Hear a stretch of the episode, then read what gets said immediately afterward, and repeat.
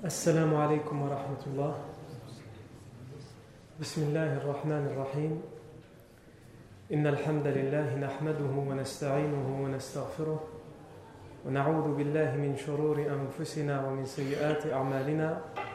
من يهده الله فلا مضل له ومن يضلله فلا هادي له. وأشهد أن لا إله إلا الله وحده لا شريك له. وأشهد أن محمدا عبده ورسوله صلى الله عليه وآله وسلم. يا أيها الذين آمنوا اتقوا الله حق تقاته ولا تموتن إلا وأنتم مسلمون.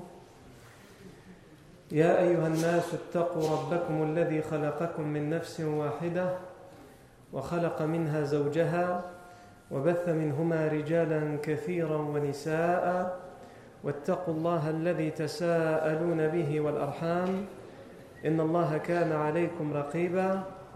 يا أيها الذين آمنوا اتقوا الله وقولوا قولا سديدا. يصلح لكم أعمالكم ويغفر لكم ذنوبكم.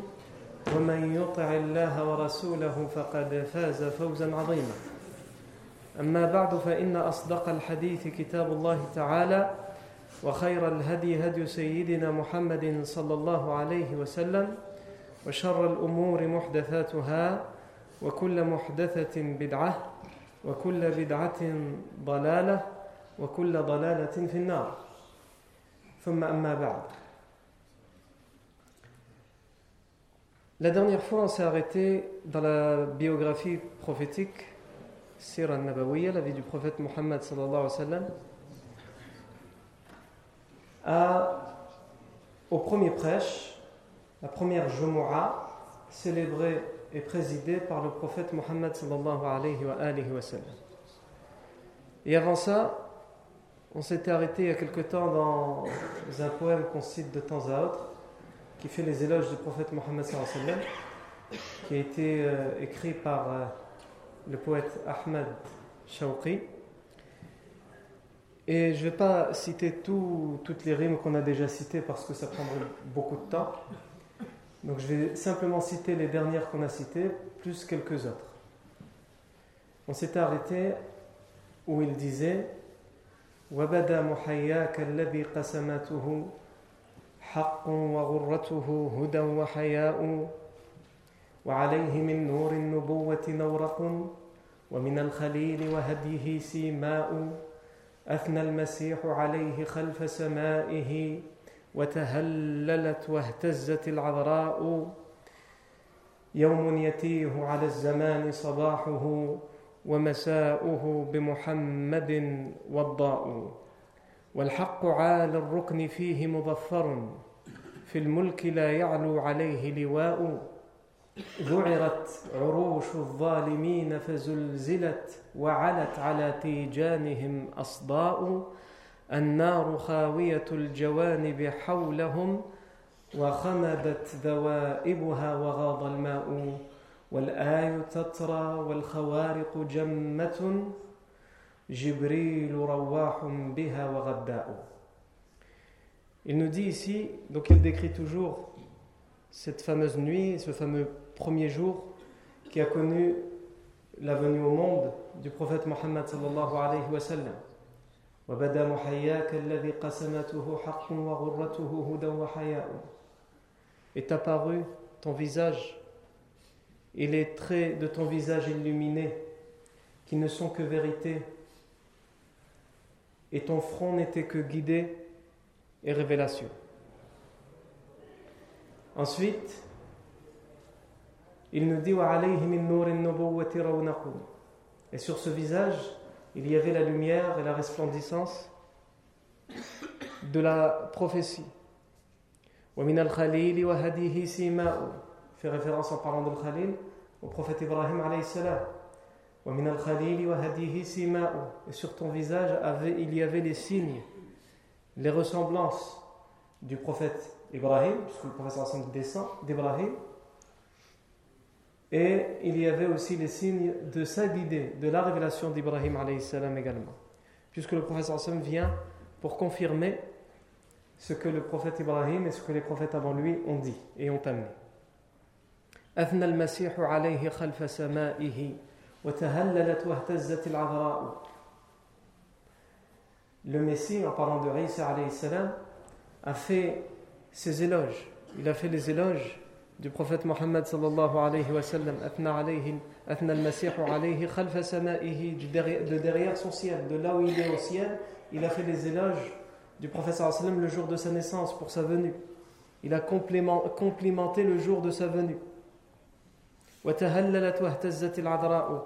Ainsi que sa mère, Mariam, elle l'a aussi complimenté et elle a, elle a tremblé par euh, respect, par admiration pour la naissance du prophète Mohammed.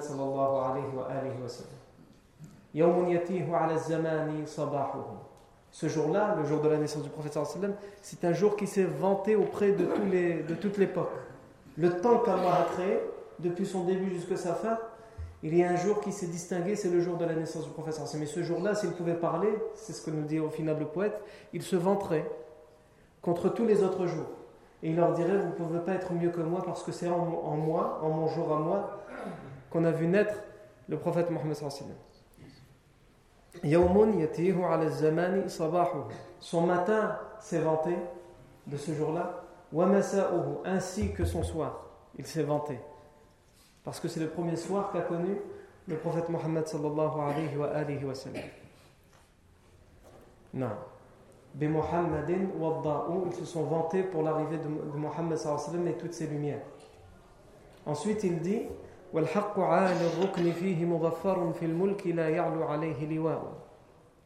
Et la vérité, la vérité était bien élevée en hauteur dans le ciel ce jour-là. Ce jour-là, la vérité s'est élevée. Elle, elle s'est élevée vers les sommets. Fil mulki, dans tout le royaume, c'est-à-dire dans la création, dans l'univers. Avec la naissance du prophète c'est la vérité qui s'est élevée. La ya'lu alayhi liwa'u. Aucun autre étendard à part celui de Mohammed n'a pu être aussi haut et plus haut. À partir de ce jour-là. À partir du jour de la naissance du prophète Mohammed sallallahu alayhi wa alihi wa. Non. Donc ensuite, il dit, il parle des, miracles qui nous ont été rapportés. On en avait déjà parlé il y a quelques années lors des premiers cours sur le jour de la naissance du professeur Hassan. Il cite les signes et les miracles qui ont eu lieu le jour de la naissance du prophète Mohammed.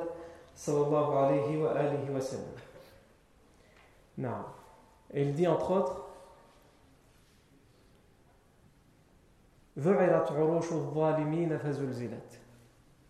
Les trônes, les palais des injustes, des oppresseurs, comme celui de l'empereur, euh, Kisra de Perse, l'empereur Crozoé de Perse, comme celui euh, de l'empire romain et les autres empires, ont tremblé. Ils ont été terrifiés ce jour-là, ces trônes. Fazulzilat, ils ont tremblé. Ils ont été terrifiés et ils ont tremblé. Et leurs couronnes ont été atteints, leurs couronnes, leurs joyaux ont été atteints par la rouille ce jour-là. C'est une métaphore pour dire que à partir de ce jour-là, ils étaient finis. Même s'ils étaient encore sur leur trône, l'arrivée du prophète Sam et sa naissance était le signe précurseur de leur fin. Et ensuite, il dit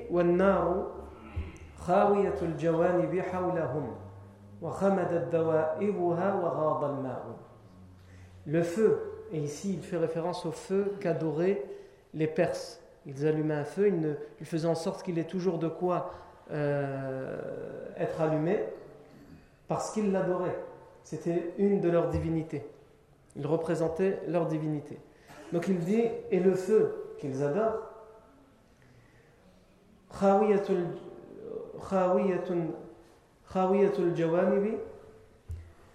et le, feu qu'ils adorent, il, était, il a pris, il s'est amenuisé, et ces flammes se sont éteintes. Et l'eau, l'eau qui était là en abondance, s'est enfouie, elle s'est asséchée, elle a été absorbée par, le, par la terre. Ça, c'est les signes qu'il cite le jour de la naissance du prophète Mohammed sallallahu alayhi wa, sallam. Et il termine, enfin, il n'a pas encore terminé, mais nous on termine par cette rime. Il termine par والآي تترى والخوارق جمة جبريل جبريل رواح بها وغداء Les signes se sont succédés ce jour-là, les uns après les autres. Et les grands miracles aussi se sont succédés, les uns après les autres. Jibril biha wa Et c'est Jibril qui venait, qui faisait des allers-retours. Un signe ici, un miracle ici, un signe là. Il faisait des allers-retours pour amener les signes et les miracles ce jour-là. Toujours dans la description du jour de la naissance du prophète sallam. Et on continuera plus tard sur les autres rimes de ce poème. On revient à présent aux événements de la première année, Al-Madin al-Munawwara. On a dit la fois dernière que le prophète Mohammed a célébré la première Jumu'ah dans la tribu des Bani Salim ibn Auf, au nord de Quba, entre Quba et Madina. Il a présidé et célébré la première Jumu'ah. Et le sujet du prêche était réservé à la piété, la crainte d'Allah. On avait cité quelques passages la fois dernière en disant que le prophète avait dit entre autres بتقوى الله عز وجل فلا أفضل من ذلك نصيحة ولا أفضل من ذلك ذكرى Je vous recommande la piété et la crainte d'Allah Azzawajal. Il n'y a pas meilleure recommandation que celle-ci et il n'y a pas meilleur rappel que, ce, que celui-là. C'était un, un rappel court, un prêche court qui parlait et qui rappelait à l'ordre au sujet de la piété et de la crainte d'Allah Azzawajal. Et ensuite, on, a commencé à parler du fait qu'il y a une question qui s'est posée Al-Adhan. La mosquée a été construite, mais comment appeler à la prière? L'Adhan n'existait pas encore. Les gens connaissaient l'heure de la prière, donc ils venaient parce qu'ils savaient que c'était l'heure de la prière, mais il n'y avait rien pour les pour les prévenir que c'était l'heure de la prière. On a cité un hadith la fois dernière, ce hadith il nous dit عن عبد الله بن زيد بن عبد ربه أنه قال للنبي صلى الله عليه وسلم طاف بي هذه الليلة رجل عليه ثوبان أخضران يحمل في يده ناقوسا فقلت له يا عبد الله أتبيع هذا الناقوس؟ قال وما تصنع به؟ قلت ندعو به إلى الصلاة. فقال أفلا أدلك على خير من ذلك؟ قال وما هو؟ قال تقول الله أكبر الله أكبر الله أكبر الله أكبر. فذكر الأذان. فقال النبي صلى الله عليه وسلم إنها لرؤيا حق إن شاء الله تعالى. فقم مع بلال فألقها عليه فليؤذن بها على الناس فإنه أندى صوتا منك. فلما أذن بها بلال رضي الله عنه سمعه عمر بن الخطاب رضي الله عنه فخرج من بيته إلى رسول الله صلى الله عليه وسلم وهو يجر رداءه فقال يا نبي الله والذي بعثك بالحق لقد رأيت مثل الذي رأى فقال عليه الصلاة والسلام فلله الحمد على ذلك Donc ce texte, apporté par Ibn Majah, authentifié entre autres par l'Albani rahmahullah, nous dit que selon le compagnon Abdullah ibn Zayd ibn Abd Rabbihi, il est venu voir le prophète Mohammed sallallahu alayhi wa sallam un matin. Et il a dit, ô messager d'Allah, j'ai vu en rêve cette nuit un homme qui tournait autour de moi. Qu'on peut comprendre, Tafabi Rajulun, qui tournait à côté de moi, on peut aussi le comprendre par il passait à côté de moi. Et il portait hein, une cloche avec ses mains. Il avait une cloche dans ses mains. Et je lui ai dit Me vendrais-tu cette cloche? Il a dit Il lui a répondu cet homme dans, dans le rêve Et qu'est-ce que tu veux faire avec? Il a dit C'est pour appeler les gens à la prière. Parce que comme je vous l'avais dit la fois dernière, c'était pendant les jours où la question se posait, le professeur Sam discutait avec les compagnons. Qu'est-ce que vous en pensez? Certains compagnons avaient dit pourquoi n'utiliserions-nous pas une cloche comme le font les chrétiens? Le professeur Sam n'a pas, pas aimé cette idée. Pourquoi n'utiliserons-nous pas une trompette, une trompe, une corne dans laquelle on, soufflerait comme le font les juifs? Le Sam n'a pas aimé cette idée, donc c'était encore en pourparler et en réflexion. Et cet homme dans son rêve, il voit cet homme avec une cloche. Me vendrais-tu ta cloche? Que feras-tu avec cette cloche? Nous appellerons à la prière, nous l'utiliserons pour appeler à la prière. Et cet homme lui a répondu Ne veux-tu pas que je t'indique quelque chose de mieux que ça? Une, façon d'appeler les gens à la prière qui est bien mieux que celle-là Quelle est cette façon d'appeler qui est bien meilleure? Il a dit tu dis Allahu Akbar, Allahu Akbar, Allahu Akbar, Allahu Akbar, Ashhadu an la ilaha illallah. Il lui a récité les paroles du Adhan du début jusqu'à la fin. Et, et, donc il a raconté ça au professeur. Le professeur lui répond Si Allah le veut, c'est un rêve de vérité. A un rêve qu'il faut prendre en compte et qu'il faut mettre en application. Lève-toi avec Bilal et enseigne-lui ses paroles. Et laisse Bilal les réciter à haute voix pour que les gens l'entendent et qu'ils viennent à la prière en entendant la voix de Bilal. Parce qu'il a une meilleure voix que la tienne. Parce qu'il a une meilleure voix que la tienne. Et ensuite, on nous dit que Omar ibn al-Khattab anhu, était chez lui et il entend la voix de Bilal qui récite l'adhan.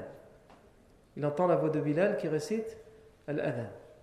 Et là, Omar ibn Khattab, en entendant ces paroles, ça lui fait tilt. Ça lui fait rappeler que il a entendu ces paroles quelque part. Il les a entendues où? Et eh bien en fait, il a fait exactement le même rêve. Lui aussi, il a vu un homme en rêve qui lui a conseillé de réciter ces paroles pour appeler à la prière. et c'est en entendant Bilal qu'il se rappelle de ce rêve. Donc il sort de chez lui en laissant traîner son bras par terre hadith nous dit qu'il a laissé traîner son drap par terre. Et il est parti rejoindre le prophète en lui disant Ô prophète d'Allah, par celui qui t'a envoyé par la vérité, j'ai vu en rêve exactement la même chose que ce que je viens d'entendre. C'est pas rare. Et le prophète a répondu ala à Allah les louanges pour cela. Allah est loué pour ceci, pour le fait que tu, toi aussi tu l'as vu. Donc ça confirme que c'est un, bon rêve, un, rêve qu'il faut mettre en application. Non. Il y a plusieurs choses qu'on peut prendre de ce hadith. La première chose, c'est que certains rêves, pas tous, certains, peuvent être ce qu'on appelle des, rêves de vérité, des rêves qu'on peut prendre en compte, des rêves qui sont des signes d'une bonne nouvelle, comme celui-ci. Ça, ça n'arrive pas à tout le monde, et pas n'importe comment, et pas n'importe quand. Non. Et c'est pas n'importe qui qui peut conclure que c'est un rêve, un bon rêve, un rêve de vérité. Non. Ça, c'est la première chose qu'on peut tirer. La seconde chose, c'est qu'Allah a donné à cette communauté beaucoup de privilèges. Et parmi les privilèges et les bienfaits, par rapport aux autres communautés et aux autres nations, l'appel à la prière. Comme on l'a dit, les autres, les autres nations ont leur façon d'appeler à la prière. Les juifs, ils sifflent dans une sorte de corps. Les chrétiens, c'est la cloche. Les bouddhistes, euh, c'est le genre de. Je sais pas comment ils appellent ça, le mohim, il frappe avec le. Et ça fait un bruit là, hein, al-mohim. Seul l'islam, pour rappeler les gens à la prière, récite des paroles avec une voix mélodieuse et des paroles de bien. Sinon, toutes les autres méthodes, ce sont des méthodes qu'on peut apparenter aux, méthodes qu'on utilise sans vouloir euh, dénigrer, mais c'est la réalité. Et qu'on peut utiliser aussi lorsque le paysan il appelle ses, troupeaux, etc. Il va utiliser les cloches, etc. Ou il va faire des bruits pour que les troupeaux arrivent à l'étable ou pour qu'ils se regroupent. Et donc ici aussi on peut tirer cette leçon, c'est qu'Allah a privilégié cette nation et cette communauté à travers ça. Au lieu d'entendre une cloche ou d'entendre un, son qui siffle ou un son aigu ou, grave ou peu importe, on entend quelqu'un qui a une belle voix qui, qui dit Allahu Akbar, Allahu Akbar. Allahu Akbar, Allahu Akbar. Ashhadu an la ilaha illallah. Ashhadu an la ilaha illallah. Etc. Nous, on s'en rend pas compte parce qu'on entend toujours l'adhan, c'est devenu une habitude, une routine. Mais quelle grande ni'ma que le adhan. Non. Parmi les autres leçons qu'on peut tirer de ce hadith, il y a le fait que le prophète sallam, il voit bien que qui est-ce qui a fait le, rêve? On a Abdullah ibn, Abdullah ibn Zayd ibn Abd il a fait le, rêve. On a Omar ibn al-Khattab, anhu, il a fait le rêve. Mais le prophète sallam ne nomme ni Abdullah ibn Zayd ibn Abdi Rabbihi pour le faire le adhan, ni Omar ibn al-Khattab, qui sont les deux qui ont, qui ont vu, qui ont fait ce rêve. Le prophète sallam nomme quelqu'un qui n'a pas fait du tout ce rêve. Bilal, radiallahu anhu. Pourquoi il s'explique? Parce qu'il a une meilleure voix que la tienne. Donc il faut prendre en compte dans l'adhan, non pas simplement celui qui connaît les paroles, mais celui aussi qui a une belle voix. Et justement, celui qui a une belle voix mais qui ne connaît pas les paroles, qu'est-ce qu'on fait? Eh ben, On lui enseigne parce que, tu as une belle voix, on devrait, tu devrais l'utiliser pour faire l'adhan. Donc il faut lui enseigner l'adhan pour qu'il le fasse. Et c'est ce qu'on va voir tout à l'heure, si on a le temps, avec un des mu'adhin, puisqu'on va parler des, différents mots mu'adhin pendant l'époque du professeur sallam, un des mu'adhin au temps du professeur sallam, le professeur sallam va lui enseigner l'adhan. Abu Mahdoura, le mot mu'adhin de la ville de la Mecque à partir, de la, euh, à partir du jour de la libération de la Mecque. Non. Ce sont les quelques leçons parmi les nombreuses qu'on peut tirer de ce hadith. Alors ici, il faut savoir, comme je l'ai dit, que le hadith, la version que je vous ai citée, elle est, rapportée par Ibn Majah et authentifiée entre autres par Al-Albani. Mais on a beaucoup de hadiths qui nous parlent de ce rêve qu'a fait, Abdullah ibn Zayd ibn Abdi Rabbihi, qui a été confirmé par Omar ibn al-Khattab. On a beaucoup d'autres versions. Chez l'imam Ahmad, chez, dans beaucoup d'autres, chez beaucoup d'autres rapporteurs, on a beaucoup d'autres versions. Et en réalité, quand on regroupe tous ces hadiths, les savants du hadith nous disent il n'y a plus aucun doute. Il n'y a plus aucun doute à avoir sur l'authenticité de ces chaînes de transmission, tellement elles sont nombreuses et de façon différente. Elles sont rapportées de façon différente, avec des mots qui sont différents, mais qui ont à peu près le même sens, pour nous indiquer le même récit et la même histoire et les mêmes paroles du hadith. Donc il n'y a plus de doute sur l'authenticité. Le savant Ibn Abdel Bar disait ce récit a été rapporté par un, tellement grand nombre de compagnons et de rapporteurs de hadith qu'il ne laisse plus de doute sur son authenticité. Et le, savant Ibn Rushd disait exactement la même chose. Il disait la connaissance de ce récit est une connaissance qui tombe sous le sens. C'est un, un récit, un événement qui tombe sous le sens et qui est évident il n'y a plus de doute à avoir sur le fait que c'est un événement qui est arrivé, tellement les chaînes de transmission sont, nombreuses, et ils vont jusqu'à dire, ces deux savants, Ibn Abdel Bar et Ibn Rushd, qu'ils ont atteint les chaînes de transmission, ce qu'on appelle dans al-Hadith, dans la science du hadith, Darajat Tawatur. Darajat Tawatur, c'est un hadith pas juste sahih, plus que sahih. Les chaînes de transmission qui atteignent le Darajat Tawatur, par exemple, c'est le Coran. Le Coran, il a été rapporté par tellement de chaînes de transmission qu'on ne peut plus dénombrer les chaînes de transmission, donc on dit le Coran est mutawatir. Il est tellement abondant dans les chaînes de transmission qu'on peut même plus se permettre de mettre en doute. Parce qu'on commence à voir la chaîne de transmission, elle est authentique. La deuxième, elle est authentique. La troisième, elle est authentique.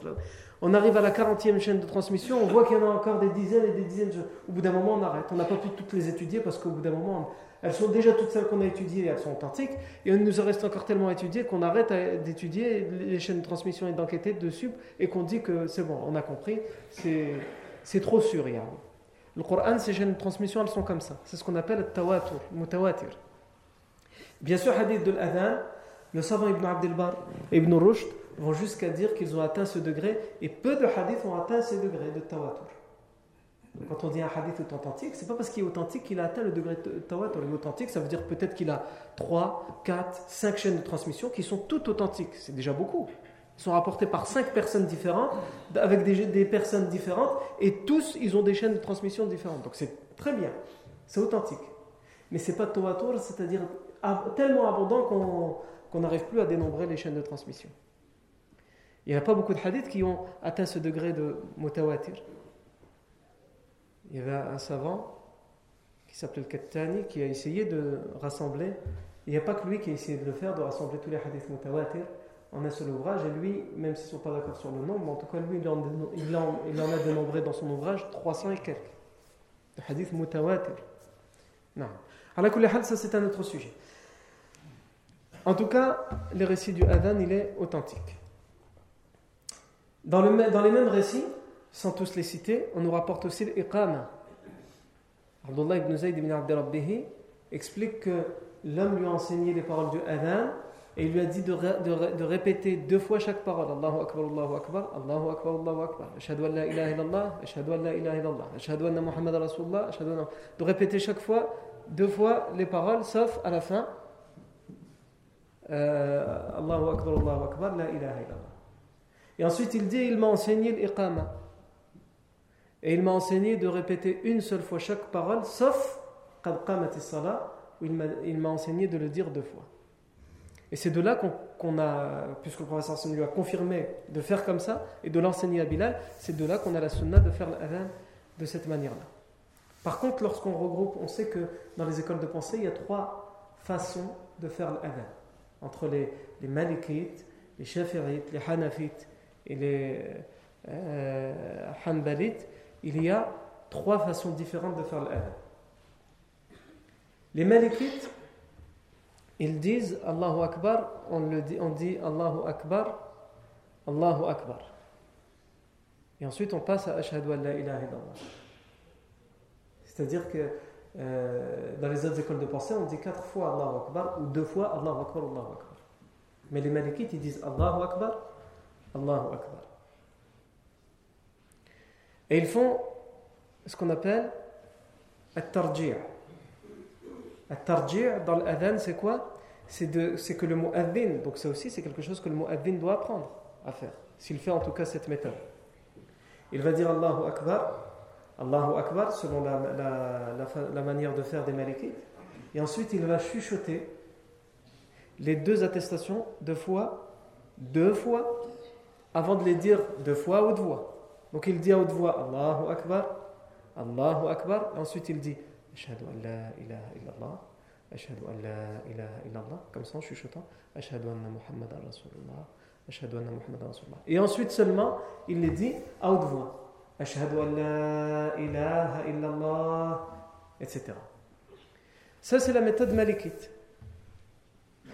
La méthode de l'école de pensée shafi'ite, eux ils disent c'est exactement la même chose, sauf qu'Allahu Akbar, il faut le dire quatre fois. Allahu Akbar, ou alors deux fois, mais en liant les deux Allahu Akbar. Allahu Akbar, Allahu Akbar, Allahu Akbar, Allahu Akbar. Et ensuite, chez eux aussi, les shafi'ites, on chuchote deux fois les attestations deux fois avant de les dire à haute voix.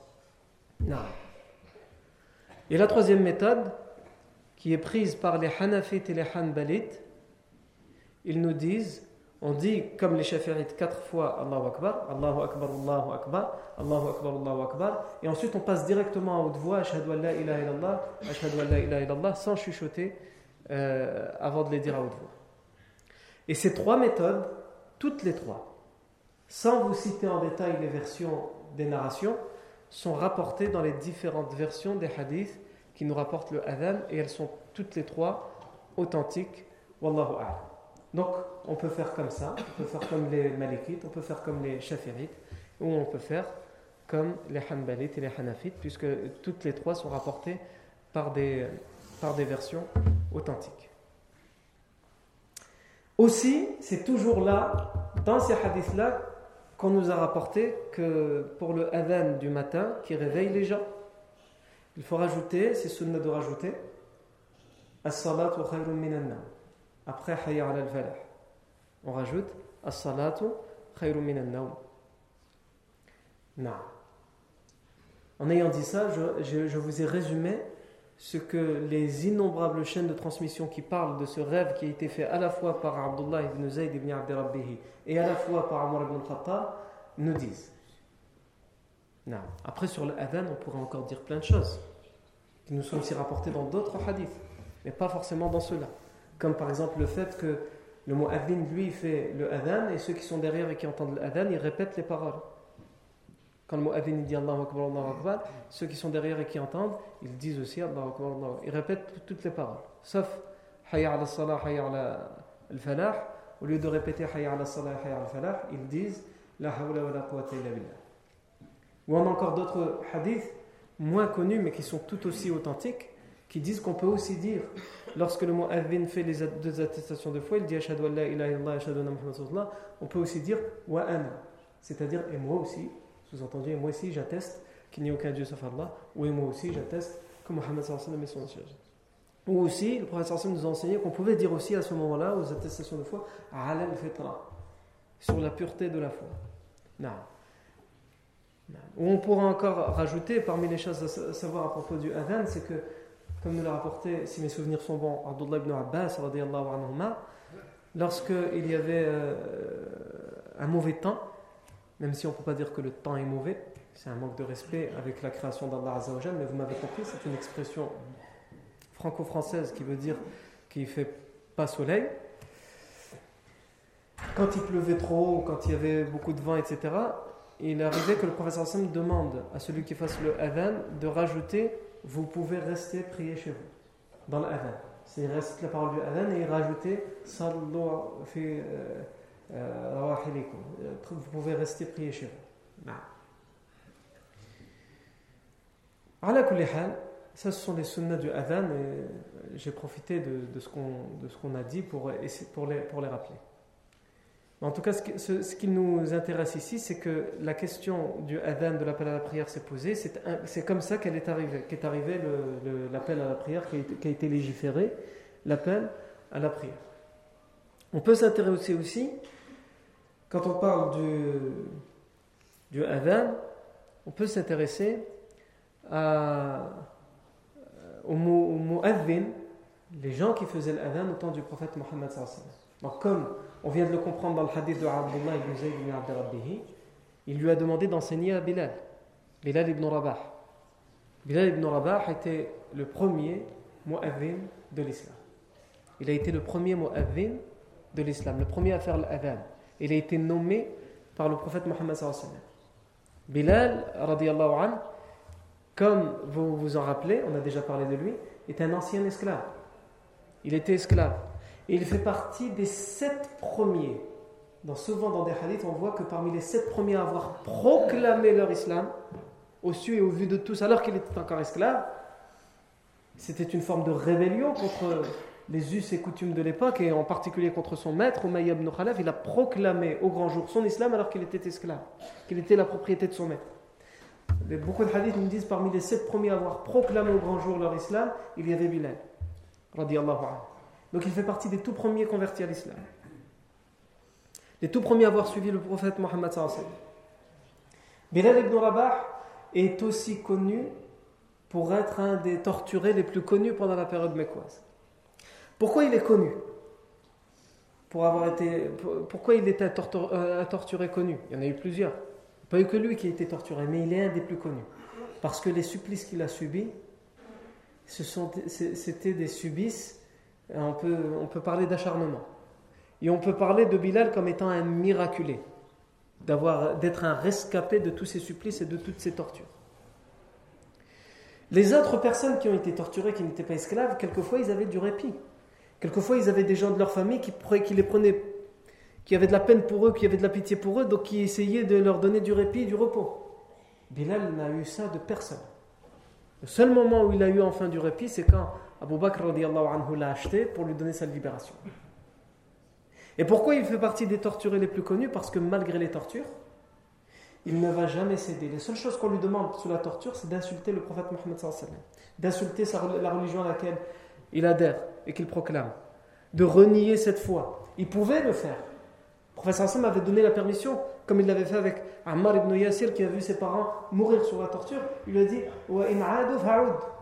Parce qu'il est venu, il a pleuré auprès du professeur Hassan. Le professeur Hassan lui a demandé s'il pleurait parce que ses parents étaient morts sur la torture. Il a dit C'est pas ça qui m'attriste le plus. C'est que pour essayer d'éviter cette torture à mes parents, j'ai accepté de t'insulter. Il me torturait moi physiquement et psychologiquement, me montrant mes parents en train d'être torturés. Et donc j'ai accepté de t'insulter pour qu'ils cessent. Mais ils n'ont pas cessé. Parce que mes parents, eux, ils ont refusé de, t'insulter. Le professeur Hassan lui a dit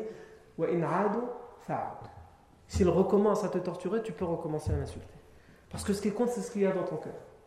Et là, tu es sous la contrainte. Et Bilal, anhu, sans aucun doute, connaissait cette permission. Et il ne l'a jamais prise. Et c'est pour ça qu'il est connu, il fait partie des torturés, des suppliciés les plus connus. Parce que malgré les tortures sans répit, l'acharnement des supplices, il n'a jamais cédé. Il ne faisait que répéter une parole Ahadun ahad, fardun samad. Il est unique, il est unique. Il est le seul, il est l'absolu. Et c'est son maître qui le torturait, et tous ceux qui le torturaient, dit qu'ils sont plusieurs, qu'il y a plusieurs dieux, dit qu'il a des associés, et il répétait, malgré la torture, malgré la souffrance, malgré les douleurs, malgré les crachats, malgré, malgré, malgré, Ahadun, Ahad, Fardun, Samad. C'est-à-dire qu'il a pris son corps et il a dit faites-en ce que vous voulez, mangez-le, déchiquetez-le, mais en tout cas, Ahadun, Ahad, Fardun, Samad. Sans aucun doute. Bilal ibn Rabah anhu, mérite, mérite cette place que le professeur Hassan lui donne en lui disant, quand il dit à à Abdullah, Abdullah ibn Zayd ibn Abdi quand il lui dit enseigne les paroles à Bilal parce qu'il a une meilleure voix que toi, c'est vrai, mais ça nous indique à nous comment on doit faire pour choisir les mots mu'adhin. Mais évidemment que, ce n'était pas que Bilal qui avait une belle voix, il y avait plein d'autres compagnons qui avaient des belles voix. Mais pourquoi tout de suite il a pensé à Bilal? Parce que Bilal, il lui faut quelque chose qui le distingue par rapport aux autres pour que les gens comprennent une bonne fois pour toutes d'abord que même s'il a été esclave, quand on est musulman, on ne regarde pas ces choses-là.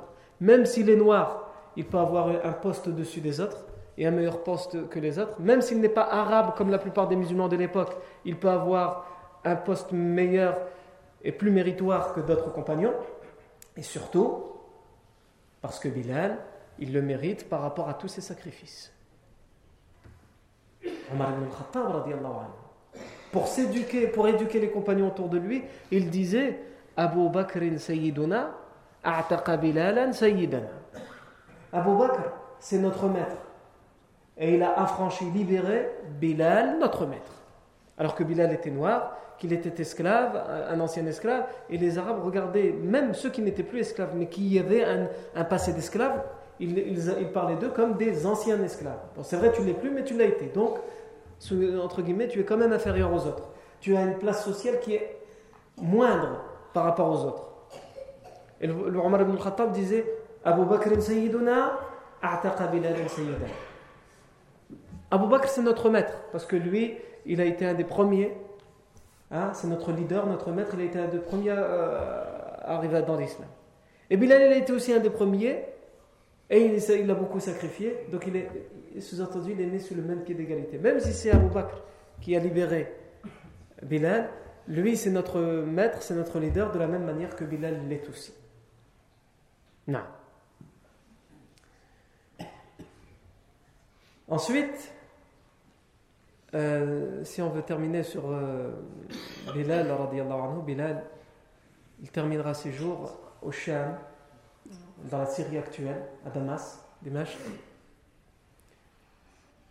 On raconte que Bilal quitte Médine parce qu'il n'arrive plus à vivre à Médine après la mort du prophète Mohammed.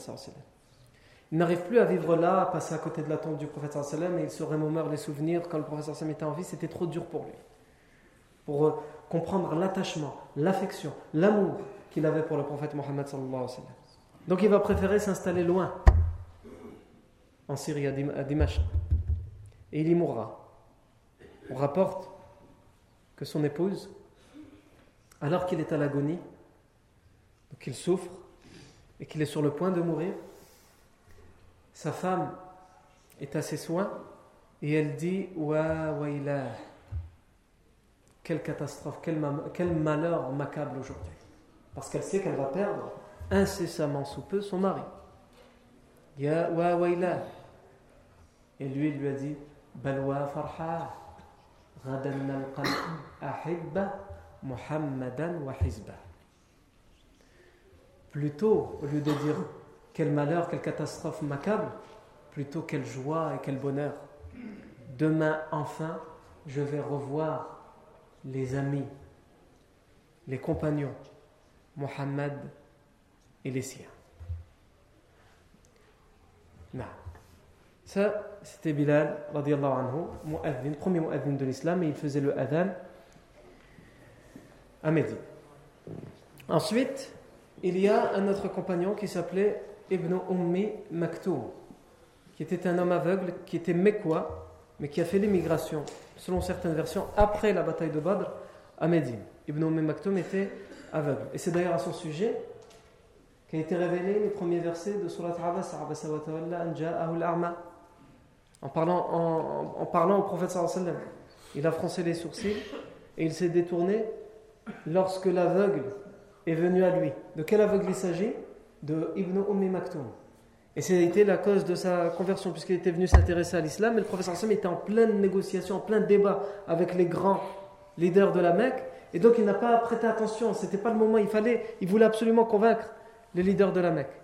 Et il se trouve que euh, Allah a révélé ces versets pour dire au prophète Mohammed qu'il aurait dû au final, s'occuper de celui qui voulait, de, son propre chef, s'intéresser à l'islam.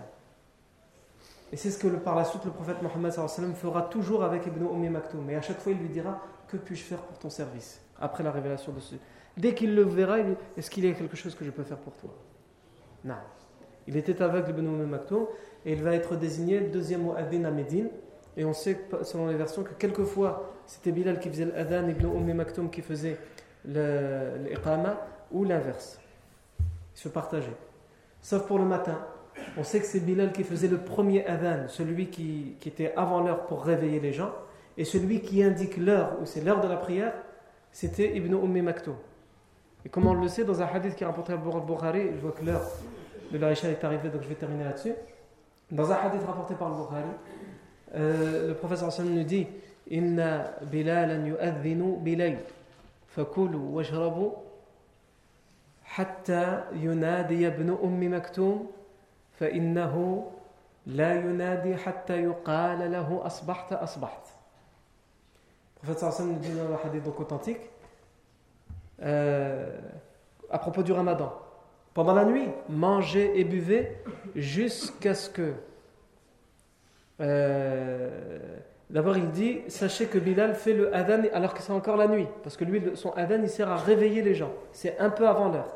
C'est pour réveiller les gens, pour qu'ils se préparent, pour qu'ils mangent s'ils veulent manger pendant ramadan. Donc, Bilal fait le adhan pendant la nuit. Alors, mangez et buvez jusqu'à ce que ce soit Ibn Ummi Maktoum qui fasse le adhan.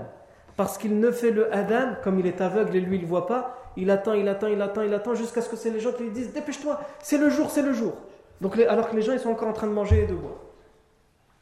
Et Hafid ibn Hajar, l'Asqalani, il écrit beaucoup à propos de ça, en disant ça crée un gros problème parce que d'une certaine manière, ça, peut sous-entendre qu'on peut laisser les gens manger encore une minute, deux minutes après le. Hein, ou quelques minutes après. Et c'était par exemple l'avis de l'Armash. Bon, la, majorité des savants n'étaient pas de cet avis, mais Inch'Allah, je terminerai sur les mots Evin de la semaine prochaine et sur les, les, autres événements les plus importants de la première année à Médine. La semaine prochaine, Inch'Allah, ta'ala, barakallahu fikum pour votre attention, subhanakallahu wa bihamdik, la ilaha illa ant, nastaghfiruka wa atubu